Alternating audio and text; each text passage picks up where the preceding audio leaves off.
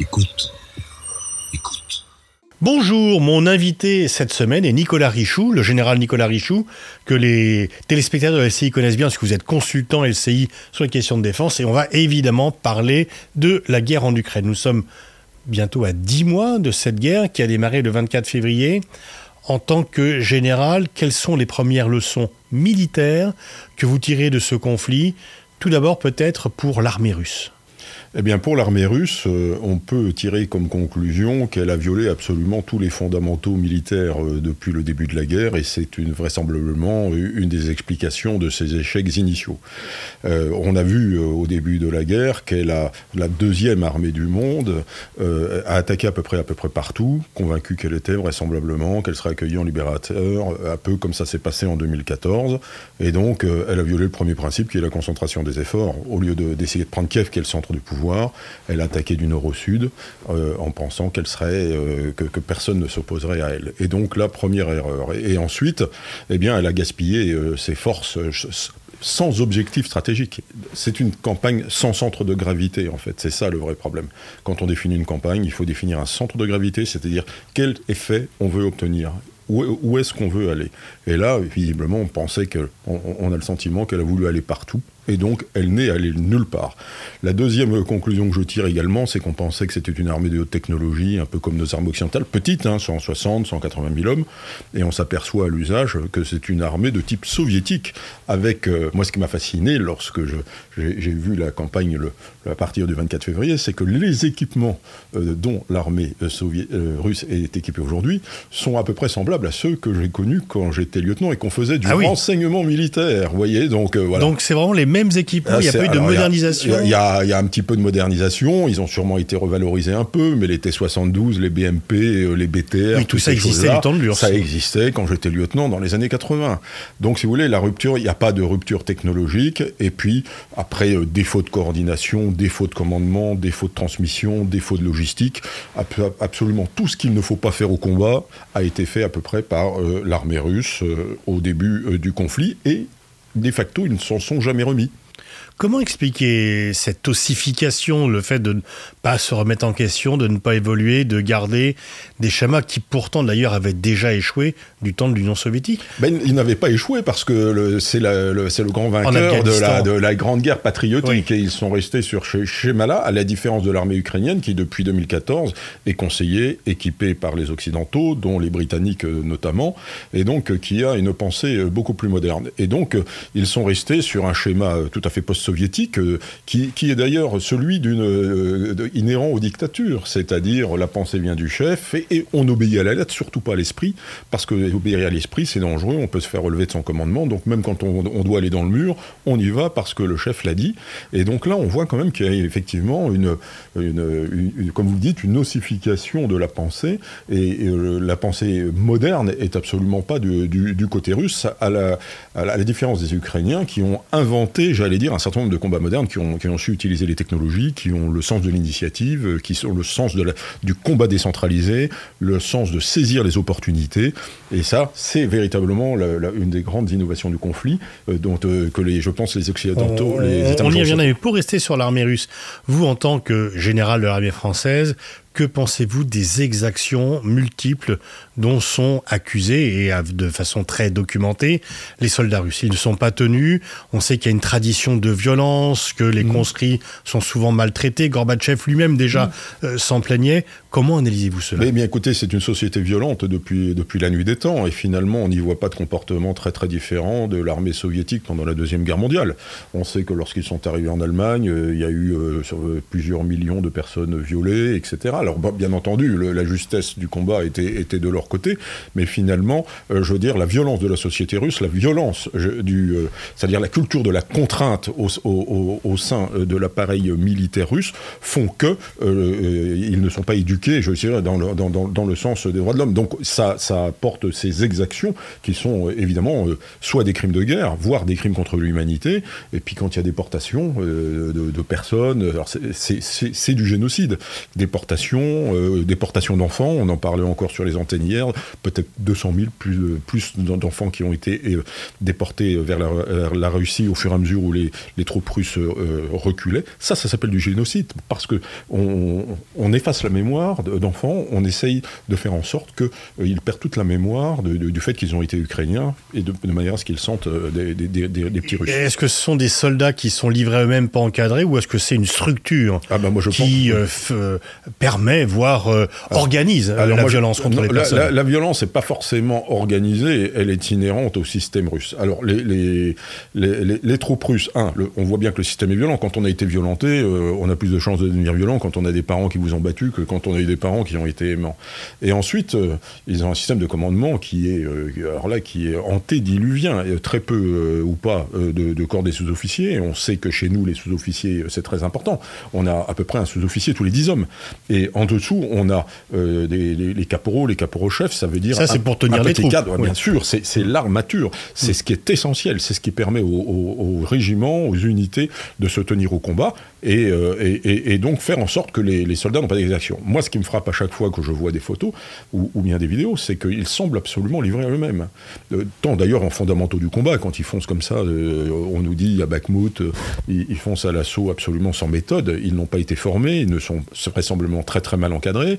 Et puis, euh, observer quand on, pénètre dans leur gourbi, c'est toujours, euh, toujours un taudis, c'est le bidonville absolu, ce qui prouve qu'il n'y a pas euh, d'encadrement qui organise les bivouacs, comme on l'observe dans les armées occidentales, avec un coin pour la nourriture, un coin pour les munitions, un coin pour dormir, etc. Et on organise les tours pour balayer, pour faire en sorte. Là, on a le sentiment que ben, on, les pose quelque part et qu'ils sont absolument livrés eux-mêmes. Alors, quand on sort, je dirais je dirais de l'est, de, de l'est de la Russie et qu'on n'a rien vu du monde et qu'on est à peine encadré et qu'on vous balance dans une guerre comme celle-là, forcément, ça donne, ça donne ce que l'on voit, euh, notamment dans les massacres de, de Le général Gerasimov, chef d'état-major des armées, qui a quand même organisé finalement euh, cette guerre, vient d'être promu chef des opérations euh, dans le Donbass.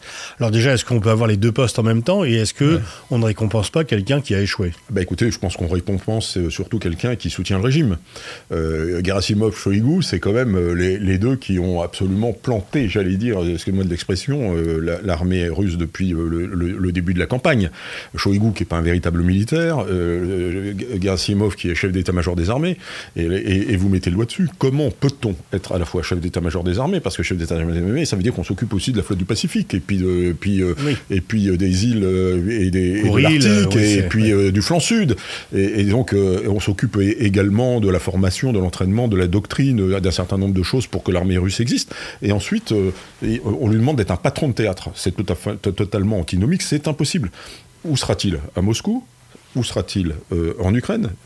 Poutine va le garder près de lui. Donc euh, c'est un chef militaire qui n'est pas sur le terrain, il va avoir une vision totalement décalée de la réalité, c'est vous à l'échec. Ni le ministre de la Défense, ni Poutine, le chef d'état-major ne sont allés sur le front, c'est quand même très significatif. Bah, c'est significatif et c'est une grande tradition russe surtout. Hmm. Vous avez vu Staline aller sur le front pendant la Deuxième Guerre mondiale? Staline, il n'est jamais sorti de sa datcha ou du Kremlin. Hmm. Le, plus loin où il a été, c'est euh, à Téhéran, euh, me semble-t-il. Hein. et encore parce qu'il avait un train sécurisé et que Téhéran était en, terre, en terre amie. Hmm. Mais autrement, on ne l'a jamais vu ailleurs que dans sa datcha pendant toute la durée de la guerre. Le chef est au Kremlin, il est protégé au Kremlin, et puis eh bien, on, envoie les autres se faire tuer, bien entendu. Donc, euh, verticalité absolue, euh, massification euh, avec un arriération technologique, finalement, c'est la Russie et la prolongation des points de vue militaires de l'Union soviétique la Russie aujourd'hui est la prolongation euh, militaire de l'Union soviétique sur le plan d'ailleurs euh, sur le plan politique hein, euh, et pire vraisemblablement parce qu'il y avait, il y avait un politburo avant maintenant il y a Vladimir Poutine qui est, qui est seul décideur donc donc c'est moins rationnel parce que mhm. le, sort de la Russie il n'y a plus d'action collective il n'y a, plus de, décision collective et sur le plan militaire il me semble évident qu'ils ne sont pas sortis de la pensée de la pensée soviétique avec avec cette idée que l'armée de la grande guerre patriotique était le summum de ce qu'on a pu faire il faut jamais oublier que l'armée de la Grande Guerre patriotique, c'est un, soldat allemand tué pour 5 à 6 soldats soviétiques tués. C'est-à-dire sans économie des moyens, sans, rien du tout, on, faisait avancer les troupes vers le front. Et, euh, bien sûr, les, Allemands ont cédé euh, à la masse Et c'est aussi ce qui pourrait arriver à l'armée ukrainienne si on n'y prend pas garde, parce qu'ils ont un réservoir humain qui est quand même considérable. Alors, armée ukrainienne, venons-y, le ministre de la Défense ukrainien dit que l'Ukraine est de facto membre de l'OTAN. Est-ce que militairement, ça a du sens de dire cela? Euh, Non, c'est un, slogan. On a bien compris qu'ils veulent, euh, qu'ils veulent entrer dans l'OTAN, bien entendu. Ils sont candidats à l'UE, mais moi j'ai toujours dit qu'à partir du moment où on est candidat à l'UE, comment évite-t-on à un moment donné le débat sur l'OTAN? Quand vous avez la majeure partie euh, des, des, ces 24, je crois, à peu près, euh, je peux me tromper à, un pays près, des pays de l'UE qui sont membres de l'OTAN, 24, hein, c'est bien 24. Vous, n'échappez pas, tôt ou tard, avec l'article 42.7 de l'UE, qui, qui, est aussi un, un, petit article 5 de l'OTAN, vous n'échappez pas à un moment au débat de, si, l'Ukraine appartient à l'Union européenne, de son appartenance à l'OTAN. Le, jour où elle sera dans l'Union européenne, est-ce qu'on va la laisser se faire envahir toute seule? C'est absolument impensable. Hmm. Donc ce débat aura lieu. Ça, je pense que je, pense que c'est absolument euh, imparable euh, tôt ou tard, mais elle ne fait pas partie de l'OTAN aujourd'hui, et moi je suis de ceux qui disent qu'on n'est quand même pas co-belligérant. Co-belligérant, c'est quand euh, on enverra nos troupes au front, que Paris sera bombardé, quand euh, on, commencera, euh, on, commencera, à avoir des pertes, etc. Voilà, on est dans l'état de, j'allais dire, de, des États-Unis d'Amérique approvisionnant l'Angleterre en 1940-41. Alors, comment vous jugez l'armée ukrainienne, du coup, par opposition à l'armée russe? Alors, l'armée ukrainienne, c'est euh, une des révélations. Euh, je, riais l'autre jour parce qu'on la classifie encore euh, dans un classement encore la 15e du monde. Et la Russie, dans un dernier classement également, reste la deuxième. c'est juste numérique, c'est le nombre de soldats ça, ou ça ne veut rien dire du tout. L'Irak de Saddam Hussein était bien la quatrième armée du monde. Voilà, voilà, c'est ça. Alors c'est peut-être en masse, peut-être en, nombre, mais, certainement pas en valeur. ça n'a pas de sens. Aujourd'hui, elle a acquis une grande euh, compétence opérationnelle. Et puis cette armée, il ne faut pas l'oublier, c'est une armée. Alors là, vraiment, à la pensée moderne. Donc le combat décentralisé, capable, donc l'initiative des chefs euh, qui sont capables d'avoir euh, des exploitations tactiques de terrain, euh, de micro-tactique euh, sans sans doute avoir à, en faire, à reférer. L'utilisation, je vais dire, de la numérisation, alors bien aidé par les Américains, bien entendu. Euh, le, À la fois le Pentagone et Elon Musk. Ah oui, et Elon Musk, parce qu'une des révolutions et un, des grands enseignements, c'est le, le pouvoir de la numérisation d'Internet qui permet, je voulais, de, de, commander tous azimuts tout le temps et de ne pas avoir de coupure et de, de garder une couverture. Ça, c'est un vrai, un vrai enseignement. Ensuite, une utilisation technique très habile des moyens mis à leur disposition, des drones bricolés, euh, euh, euh, le missile Neptune qui permet d'aller taper le, je veux dire, le, le, Mosva et de, couler un croiseur alors même qu'ils n'ont pas de, marine, la surprise stratégique permanente, le pont de Kerch également, ensuite on arrive à taper d'abord à Belgorod, ensuite à Engels, on tape les, les, cibles stratégiques alors qu'on les croit incapables d'aller là, l'utilisation permanente des drones sur l'espace de bataille qui qui, renverse totalement la donne. Moi, je suis cavalier, donc blindé, et, quand je vois comment on détruit un char, un char c'est 10 millions de dollars à peu près. Donc 10 millions de dollars, vous achetez un, drone sur euh, TikTok, vous, vous mettez euh, une bombinette qui, qui, vous la larguez par gravité au-dessus de la cible, et, et euh, avec quelques milliers d'euros, vous détruisez un char de, de, 10 millions de dollars. Ça, c'est quand même quelque chose. Du coup, est-ce que ça vous fait réfléchir sur l'avenir de nos capacités militaires? Oui. oui est-ce qu'il faut changer Parce que on dit parfois qu'on a gardé les mêmes projections que pendant la guerre froide. Est-ce que, du coup, il y a des. parce que pour l'instant, j'ai le sentiment, ah, mais vous pouvez peut-être ne pas partager cela, qu'on se contente de dire on va augmenter les dépenses militaires. Euh, est-ce qu'il y a une réflexion sur quelles sont les armes de la guerre moderne? Ah oui, oui, il y a une réflexion. Euh, l'état-major euh, tient cette réflexion de toute manière. Et dans cette réflexion, il y a vraisemblablement la puissance des drones. Et puis, moi, il y a deux choses qui me, qui me fascinent. C'est quel rôle pour la, cavalerie blindée demain, puisque je suis cavalier, donc ça c'est un truc qui m'interpelle, parce que quand on voit la facilité avec laquelle on détruit un char aujourd'hui, donc il y, a toujours le problème de la cuirasse et puis, et puis du, canon. Voilà, voilà c'est quel est votre diagnostic là-dessus? Ah ben, je, pense que le, char du futur devra, devra être bâti dans un environnement protecteur. Et donc ça, c'est... Euh, et, comme, le, comme le SCAF, le SCAF, c'est pareil. Le SCAF, quel est le bah, l'avion, l'avion du ben, futur. C'est ma deuxième, c'est ma deuxième réflexion. Quel avenir pour l'aviation de chasse à l'heure des drones qui survolent, qui vont taper très loin, etc. Aura-t-on besoin d'aviation euh, embarquée demain? Moi, je n'en suis pas si sûr. Et de toute manière, le SCAF, qui sera un, avion piloté, aura besoin d'un environnement environnement protecteur. Vos, camarades de l'armée de l'air sont peut-être pas tout à fait d'accord. Ben, mais je me pose la même question sur mon arme. Hein, remarquez bien, donc je, je, je, suis honnête. Je, mhm. n'ai pas la réponse d'ailleurs, mhm. parce qu'à un moment, il faut peut-être aussi le, le, pilote qui, va, qui, qui sera capable d'amener la décision au bon moment, au bon endroit, parce que, etc.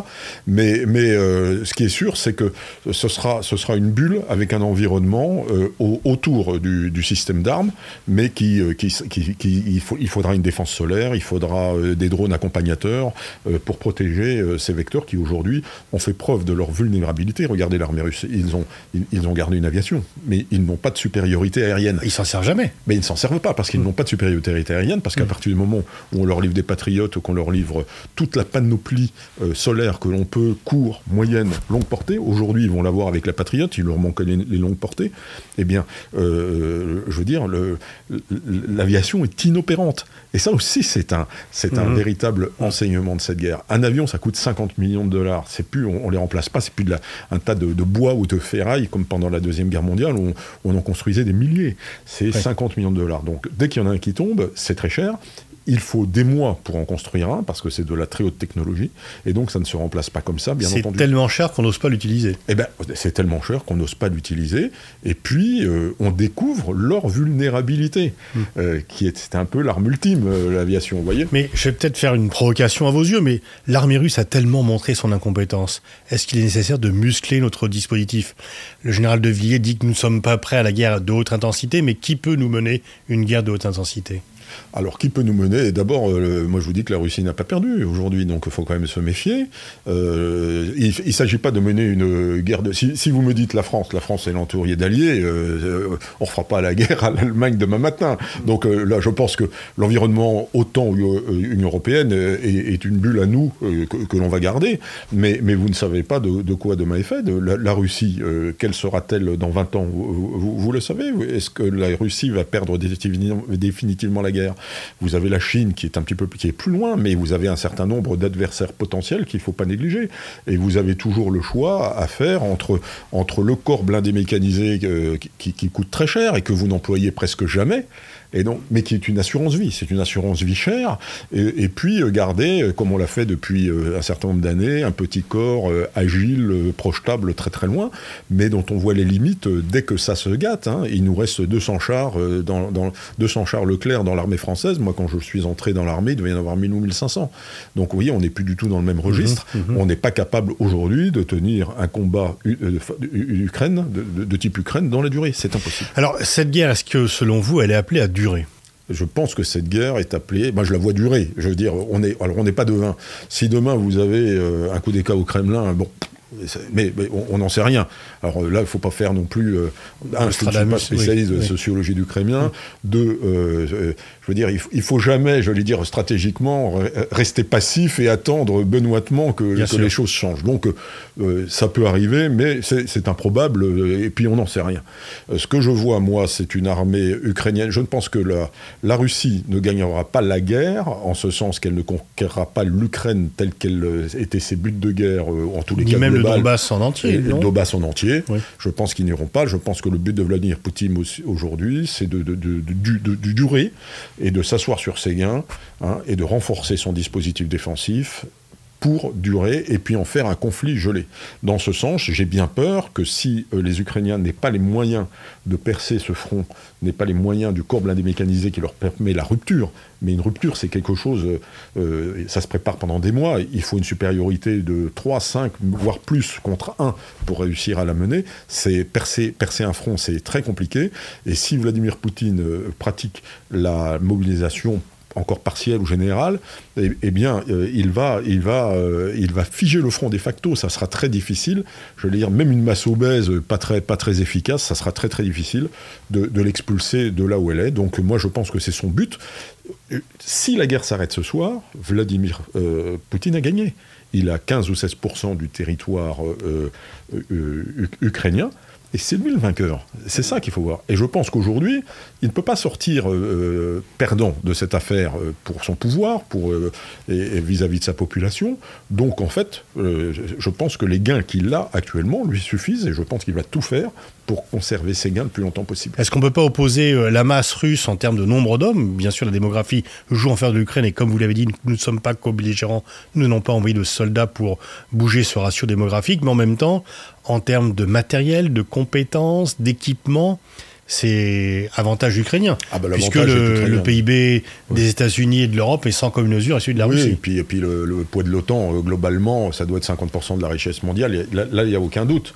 Mais euh, on n'a pas envoyé de chars. Hmm. Hein, il y a eu le bah, débat sur la mise CRC. C'est pas un char, c'est un engin blindé. Moi, j'ai commandé 10 ans, j'ai été 10 ans dans ce genre d'unité. C'est un engin de reconnaissance. Pour vous, ce qui serait le game changer, c'est qu'on envoie des vrais chars. Ah, ben, il faut qu'on envoie des vrais chars. Et puis, et puis, à un moment donné, si on envoie des vrais chars, il faut, il faut donner toute la panoplie, j'allais dire, du, de, qui permet de mener un combat de trop haute intensité et de, qui, le combat qui permet la rupture du front adverse. Donc, ça veut dire, on commence à envoyer du, voyez, du Bradley, du Marder. Donc, ça, c'est du, du véhicule de combat d'infanterie lourd. Hein. Donc, euh, les l'infanterie mécanisée euh, monte là-dedans, s'approche au plus près du combat, débarque au dernier moment, mais il est lourdement armé, il est lourdement blindé, il est chenillé, donc il passe partout. C'est ce qu'il faut en infanterie. En, revanche, en, char, on n'a toujours pas euh, fait le, je veux franchi le cap qui de livraison, soit même de Charles Leclerc. on accuse toujours l'Allemagne.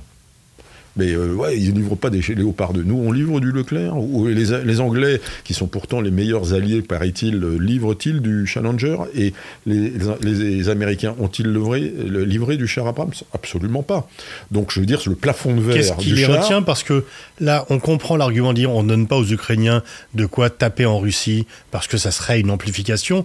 Mais ça, ces chars, par définition, ne peuvent servir que de reconquérir les positions perdues depuis le 24 février. Voilà, alors je on y va par étapes les, les HIMARS, le 24 février, il était impossible de les livrer. Et puis ils sont venus. Et puis ensuite, le Patriote, vous n'y pensez pas. On livrait, on livrait à l'époque de Stinger, hein, de, temps de la guerre euh, d'Afghanistan. Donc vous, n'y pensez pas. Et puis ils sont arrivés. après les, donc je pense que euh, tôt ou tard, là, le, la réflexion est en marche. Zelensky est forcément arrivé à Washington en demandant des chars. Donc je pense que tôt ou tard, ils les ont. Je pense que le vrai souci aujourd'hui, c'est que ces chars, on les a pas. C'est-à-dire que nos armées occidentales, qui sont des petits corps blindés, euh, hésitent fondamentalement à se défaire d'un matériel rare, un matériel cher, et un matériel dont on n'a pas trop envie qu'il soit saisi par l'ennemi à un moment donné.